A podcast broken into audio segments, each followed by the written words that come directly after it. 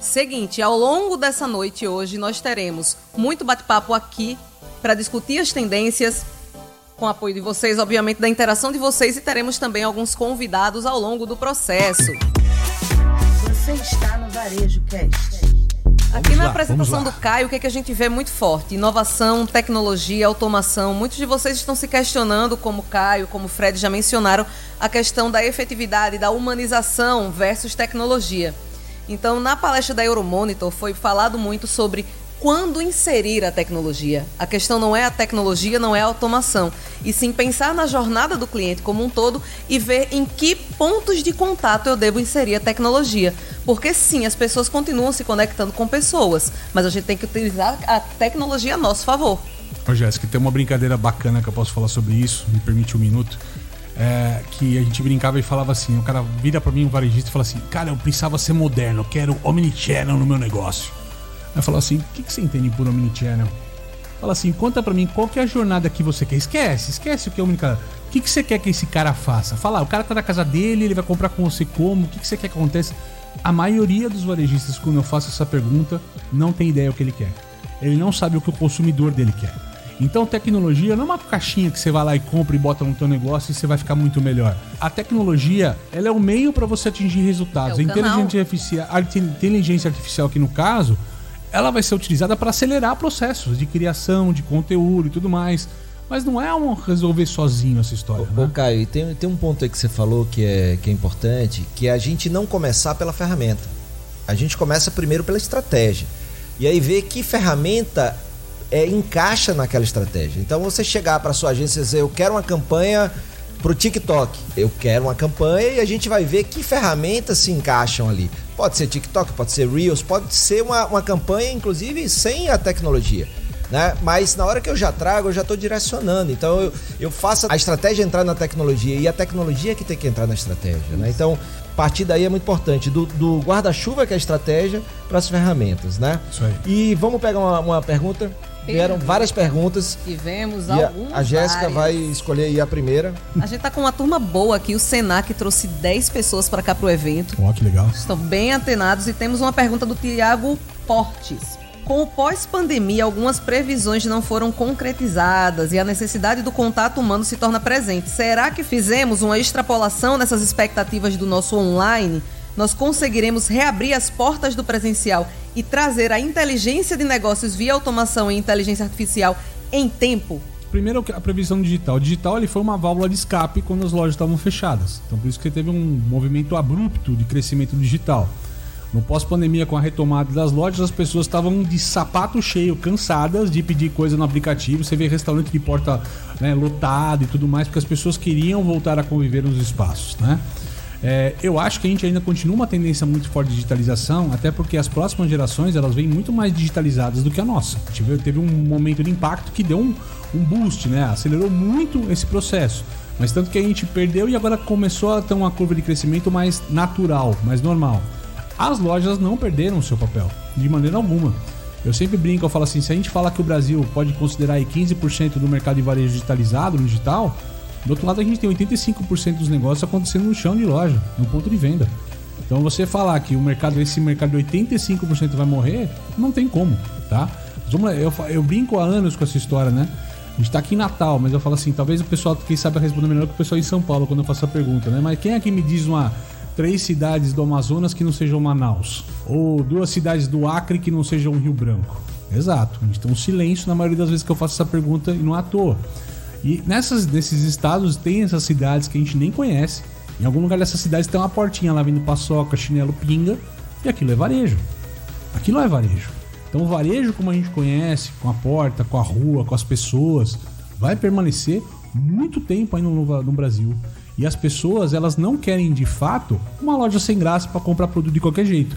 Elas querem sair de casa para ter experiência experiência. O que eu brinco hoje com o varejista é falar o fator popô. É, o que, que é o fator popô? Se não existe um fator para o cara levantar o popô da cadeira para ir para a tua loja, esquece, ele vai comprar no canal digital. Ah, vou comprar uma capinha de celular. Pô, a tua loja é a menor lojinha de capinha de celular do mundo. Eu vou achar uma. Pô, eu vou talvez quero ir lá ter experiência de lá. Se não, eu vou catar o aplicativo, vou comprar, mandar entregar na minha casa amanhã com frete grátis. Isso. E é aquilo, se o cliente tá entrando no teu negócio atrás de uma capinha de celular e sai de lá com uma capinha de celular, você não fez nada, foi ele que fez tudo. Exatamente. Bom ponto, e, e tem um ponto aí também, né, Caio? A gente falava em 2019 em transformação digital. O Sabai trabalhou muito esse tema aqui. Lá se falava muito em aceleração digital.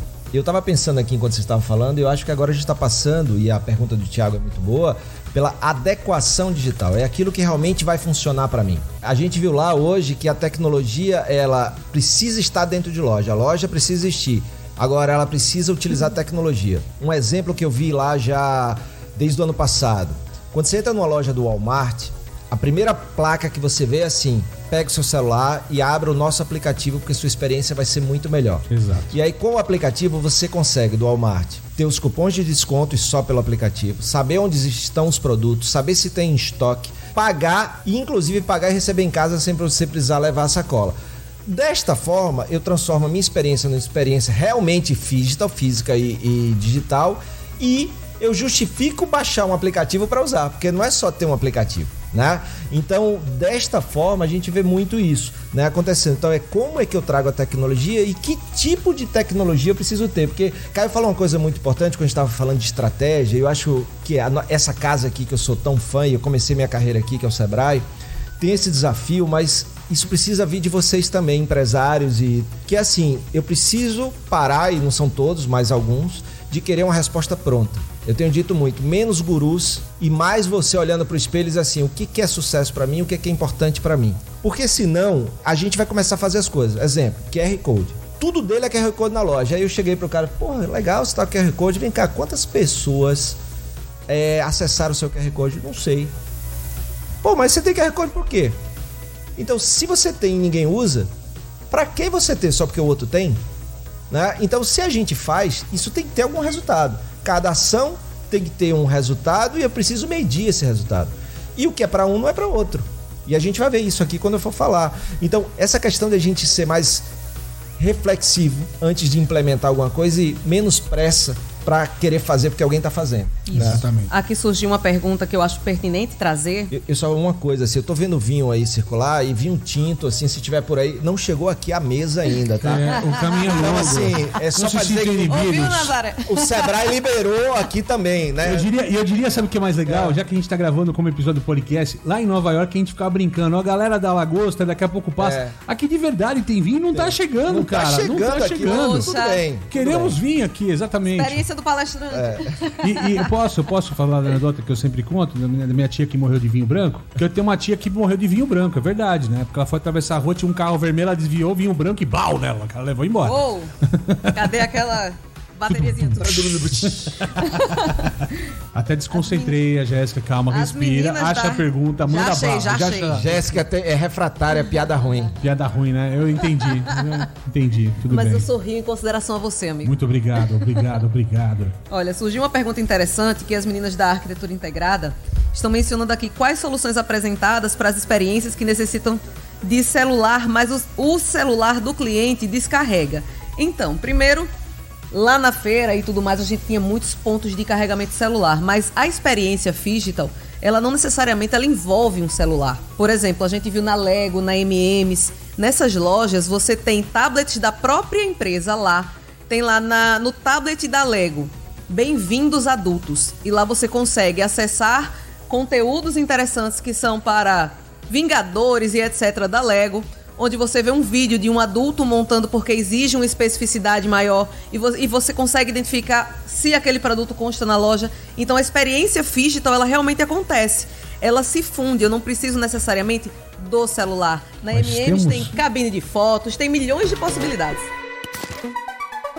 Vamos chamar o gerente da agência Grande Natal que esteve conosco lá no evento, Thales Medeiros. Uma sala de palmas.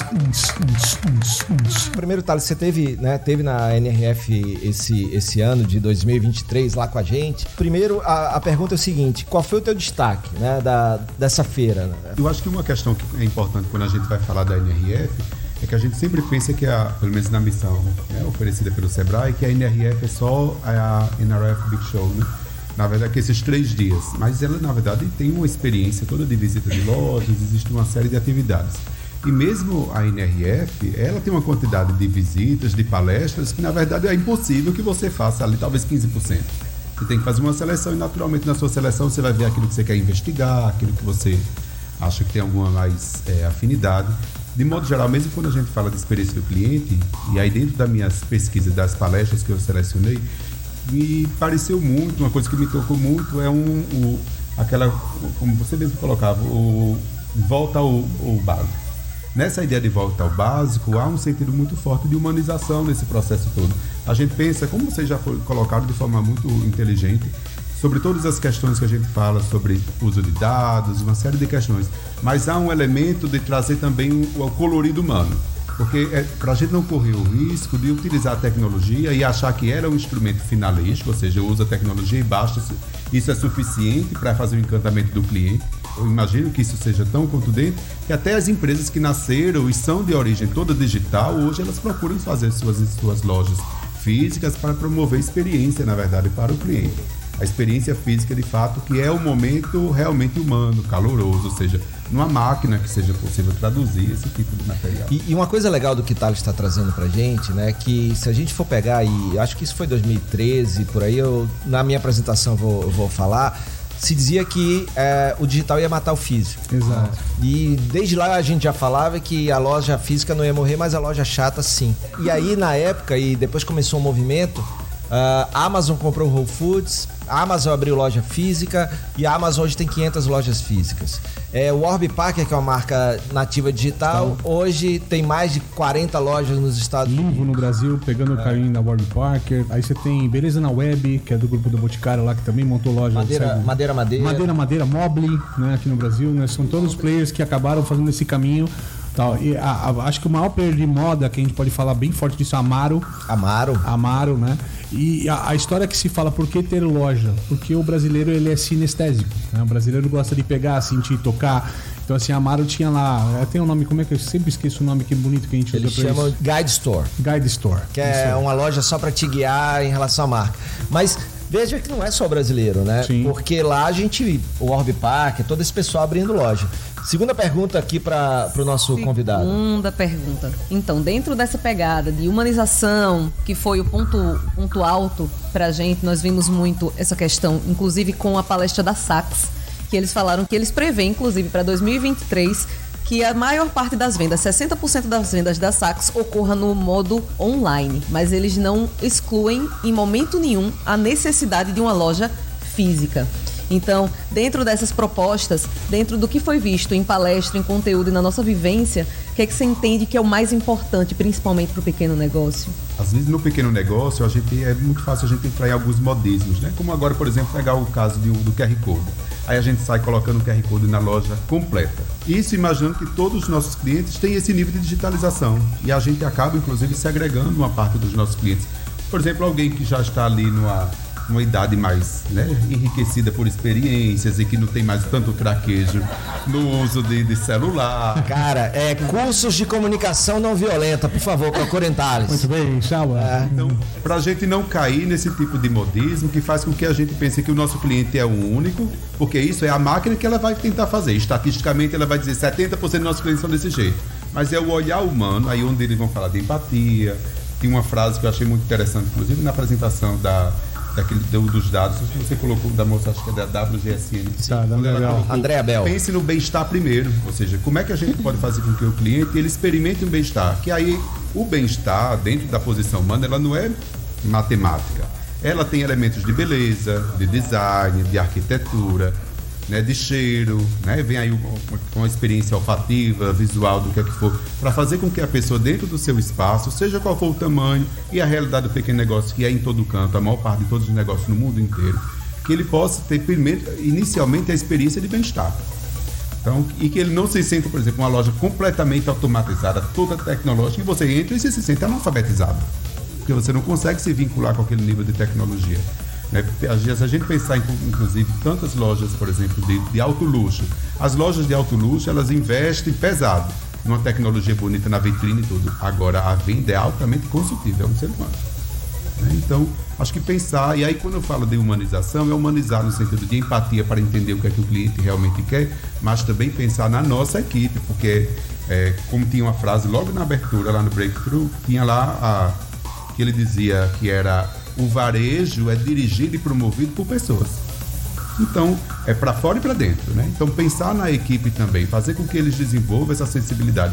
E aí vai dar hierarquia para todos, para que tenha essa sensibilidade para tocar no que é humano. Excelente. A experiência ela vai dentro e fora do negócio, até porque se você não promove uma boa experiência para sua equipe, como é que ela vai ofertar isso para o teu cliente? Afinal, são eles que estão lá na ponta. Exato. Excelente. Muito obrigada ao nosso querido Thales Medeiros. Salve Salva de palmas, senhoras e senhores! Muito se falou aí sobre na apresentação sobre a escassez de mão de obra dentro do varejo americano. E aí a pergunta do Ricelli Moura é como manter e ou atrair talentos da geração alfa para dentro do varejo. Bom, a geração Alpha é uma geração que ainda vai chegar, né? A gente tá, tá hoje falando muito da geração Z. E a geração Z hoje representa 40% do mercado de clientes, né? Hoje é a maior. Eu não gosto muito de, sabe, essa questão de geração. Parece que todo mundo daquela geração funciona de um jeito Tá só. colocando na caixinha. Eu, eu sei que é uma questão de personas, a turma do marketing gosta muito, eu acho que é importante, personas, cohorts, tudo isso que a gente, que a gente estuda e, e ajuda realmente. Mas você precisa realmente atrair essa geração?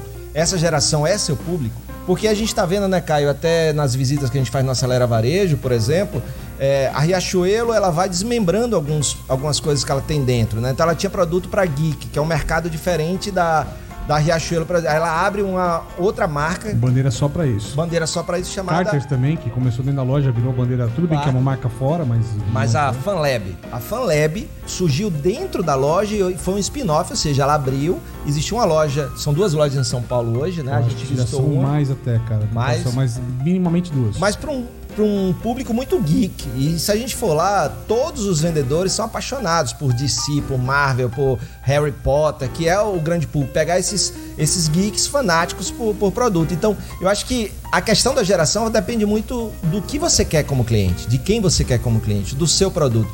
Não parta do cliente, parta do que você imagina e depois vê aonde o cliente está, né? Então, é, é bem. O Simon Sinek fala muito isso. Isso.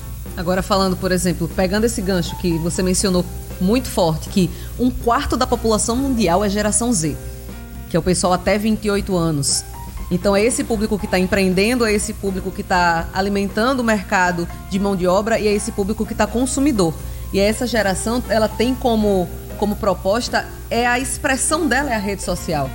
Só que não é uma rede Por enquanto, social. né? Tudo, por enquanto. por enquanto, por enquanto, por enquanto. Não é uma rede social padrão. Eu tenho que estar lá, eu tenho que ter um perfil na rede social. Eles prezam relações, interações autênticas e uma coisa bacana que o Fred citou e que essa geração preza muito é 30% desse público ele está disposto a decidir, a tomar uma decisão de compra baseado nas crenças políticas e sociais das marcas. Encaram o ato de compra como um ato político. E é importante falar, né, Jéssica? Assim, a gente fala de sustentabilidade, né? De equidade, diversidade, como o Fred está colocando muito bem nessa história toda, mas a gente fala, tá bom, mas eu sou uma marca e não sei, eu não, não tô afim de fazer nada nesse sentido. Não, não tem problema nenhum o cara não fazer nada nesse sentido. Só que é o seguinte, custa muito caro descobrir que você está indo contra essa maré. Por exemplo, uma marca de moda que de repente há um escândalo e descobre que existe trabalho escravo no seu processo produtivo ou que existe uma, uma, uma cultura de empresa tóxica de alguma maneira, né?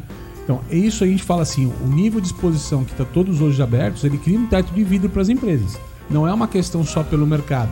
As empresas terem uma boa cultura criada e baseada nesses valores éticos que estão colocados aí com, né, dentro da diversidade, do SG, é, ajuda as empresas a se protegerem para que não tenha um processo contra na cultura, para que não tenha um processo em cima disso, porque assim, o teto de vidro das empresas hoje é gigantesco nesse sentido.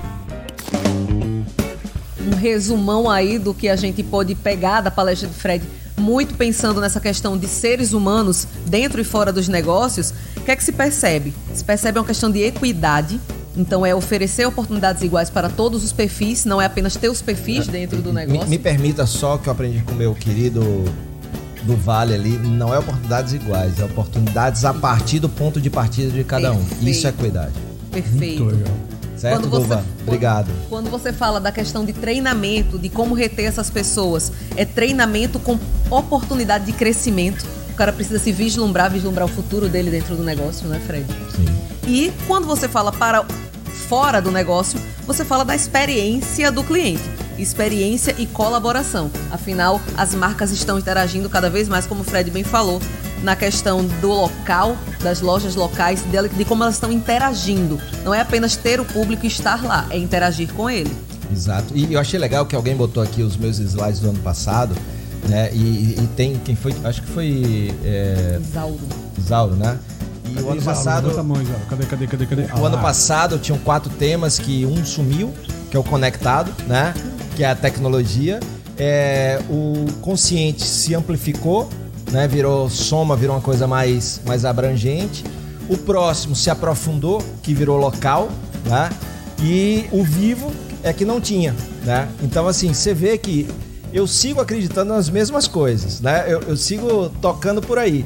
E, e essa visão é muito isso. Então, pra mim, saiu um pouco da tecnologia e por isso que mudou. Adorei você puxar isso aí, muito legal.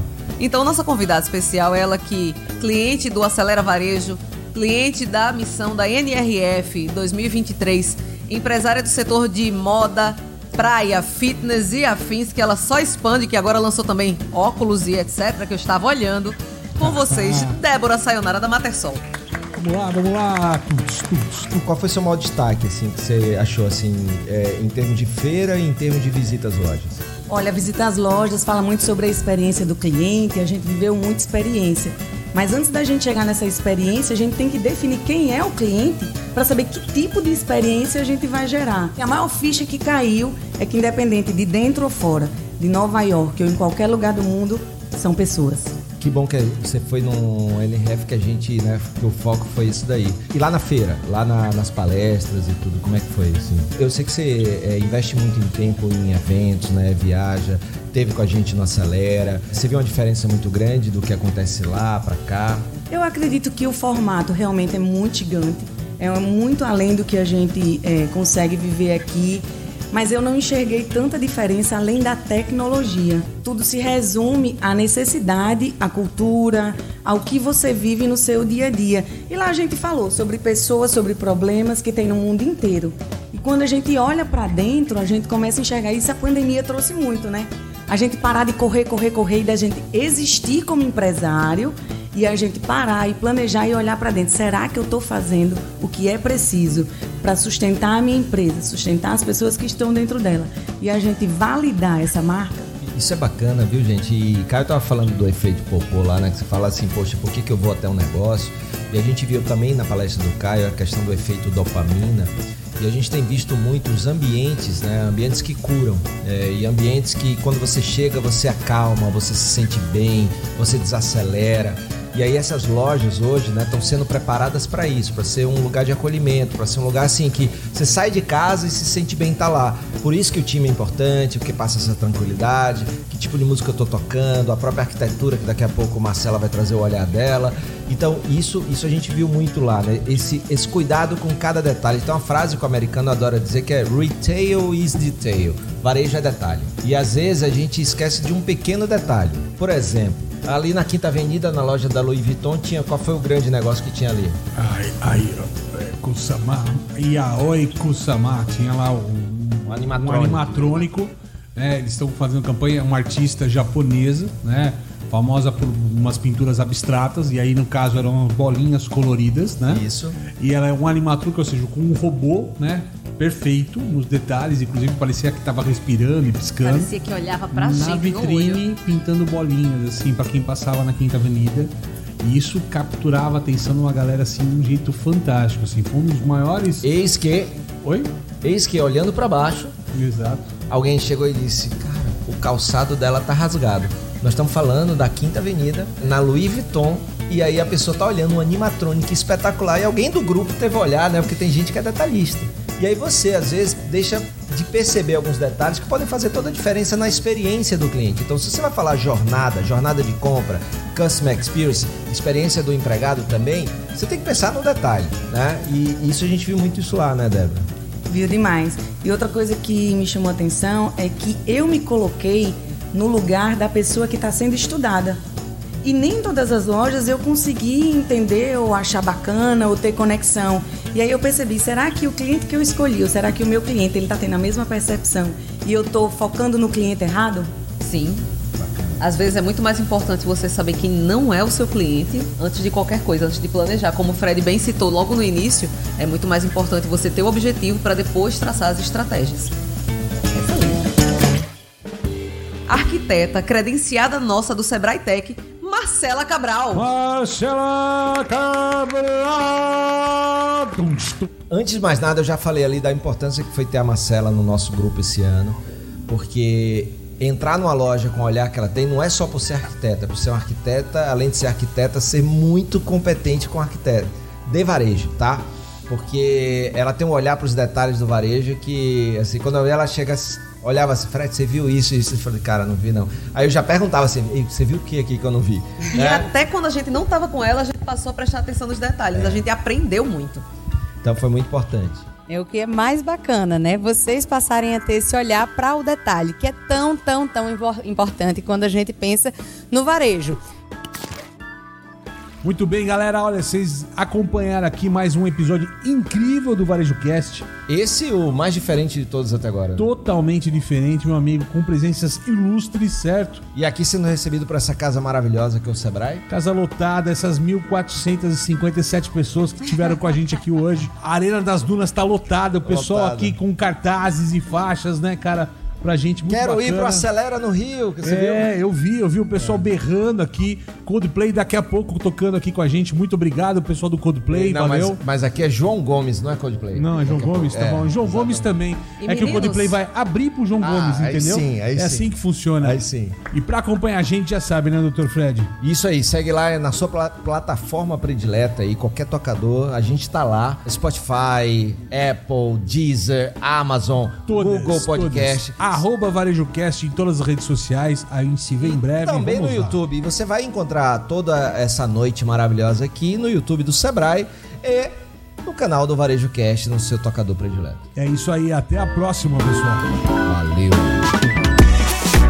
Você ouviu o Varejo Cast?